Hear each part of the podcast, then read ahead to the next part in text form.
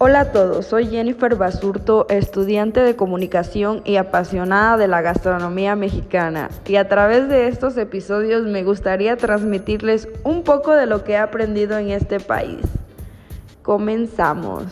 En el país, el mole es uno de los platillos más representativos de nuestra cocina mexicana. Digo nuestra porque ya me considero mexicana.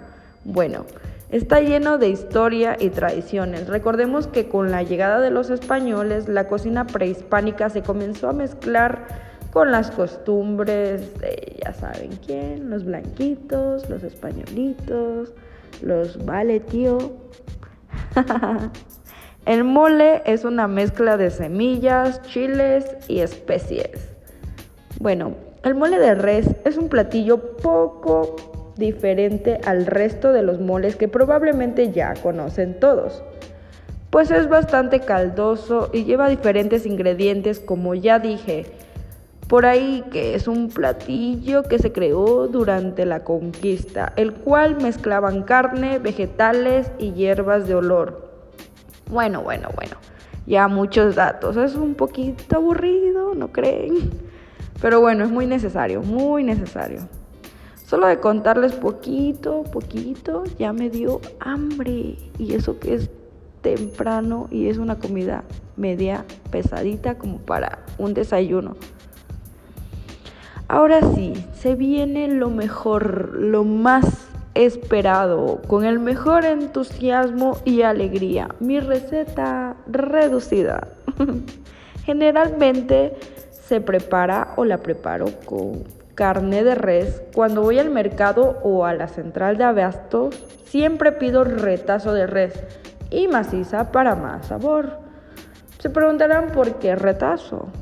Porque viene con grasita y si no hay grasita no sabe bien el caldo. Y les cuento un secreto. Esta receta me la pasó mi suegra y que no me escuche. bueno, vamos con la receta. 4 calabazas, 10 zanahorias, 5 chayotes, medio kilo de jotes y elote, mm, como 4, dependiendo del gusto o qué tan eloteros sean. El caldo lleva una mezcla de chile guajillo y cilantro recio. Cada receta depende de la familia. Algunas usan jitomate para dar más espesor y otras no. Ejemplo, yo siempre le pongo un jitomate y suficiente chile. 20 eh, en total. es una maravilla ponerle mucho chile.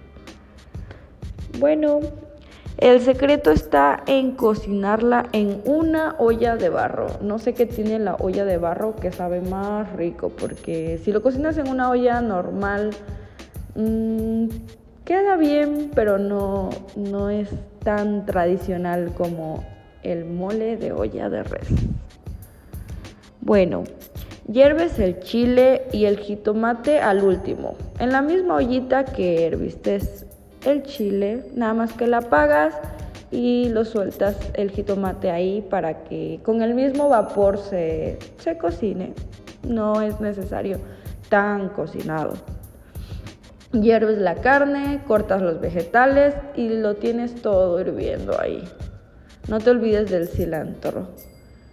Y tienes todo listo para licuar el chile, un pedacito de cebolla, ajo y el jitomate. Se licúa y después se lo echas a la olla hirviendo que ya está con su carne y sus vegetales. De esta manera se crea la olla mexicana.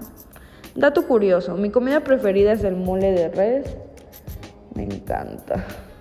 Y les recomiendo ir a Cuexalan. Cuando visiten Cuexalan, allá venden un mole de res. No, es una maravilla.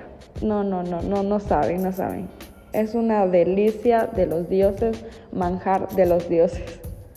Y bueno, mis hermosas y hermosos oyentes que me acompañan desde la comodidad del hogar, seguiremos con el siguiente episodio la próxima semana. Hasta luego.